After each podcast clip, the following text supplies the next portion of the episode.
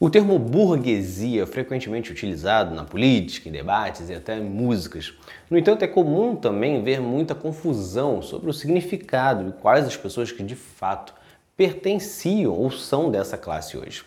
Confira neste episódio quem foi a burguesia da Idade Média e também as transformações ao longo do tempo. Para compreender o que foi a burguesia na Idade Média e o que é nos dias de hoje, o primeiro passo é entender o significado de que é burguesia. O termo está associado a burgos, como eram chamadas as pequenas cidades com atividade comercial no fim da Idade Média. Era, portanto, uma forma de denominar a classe comerciante. Porém, quem faz parte dessa classe variou de acordo com a época. Durante a Idade Média, a Europa vivia o feudalismo. Com isso, as classes eram divididas em nobreza, clero e servos. A burguesia surge após a epidemia de peste bubônica, que causaria uma grave crise e o acesso desta nova classe às terras, que eram terras dos senhores feudais. Isso ocorreu pela necessidade de expandir a capacidade de adquirir recursos para a administração dos reinos, o que passou a ser feito com a arrecadação de impostos em cima das produções dessas terras. Já os comerciantes desses produtos passavam a ser a classe burguesa. No século XIV, o mundo já estava modificado, as relações comerciais entre Ocidente e Oriente causavam a expansão da atividade comercial na Europa. A região passava a ter maior variedade de produtos em circulação e também em maior quantidade. Isso permitiu que se tivesse uma troca maior de produtos por moeda, gerando um acúmulo de riquezas.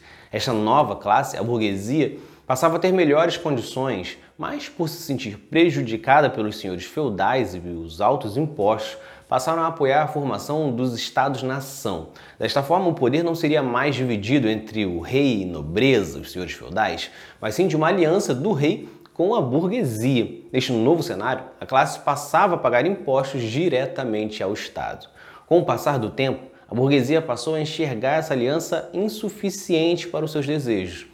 A classe tinha limitações, como a ausência de liberdade religiosa e até mesmo comercial. Isso gerou revoluções na França, Inglaterra, contra o poder absolutista.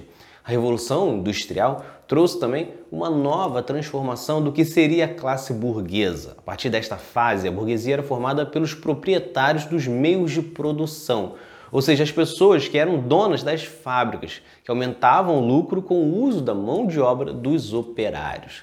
A ascensão da burguesia, com lucros maiores e a derrubada do poder absolutista, trouxe um novo conflito. Dessa vez era com os proletariados. A classe trabalhadora argumentava que este acúmulo de riquezas vinha através da exploração dos trabalhadores que viviam em condições mais precárias nas grandes cidades. Surgiu então a ideia do socialismo como opositor ao capitalismo vigente. Nesse cenário, a sociedade passaria a ser as detentoras dos meios de produção. Hoje, a definição de burguesia é mais abrangente, especialmente devido à financiarização da economia. Atualmente, burguês é quem detém o capital, ou seja, quem detém os grandes meios de produção ou opera em grandes quantias no mercado.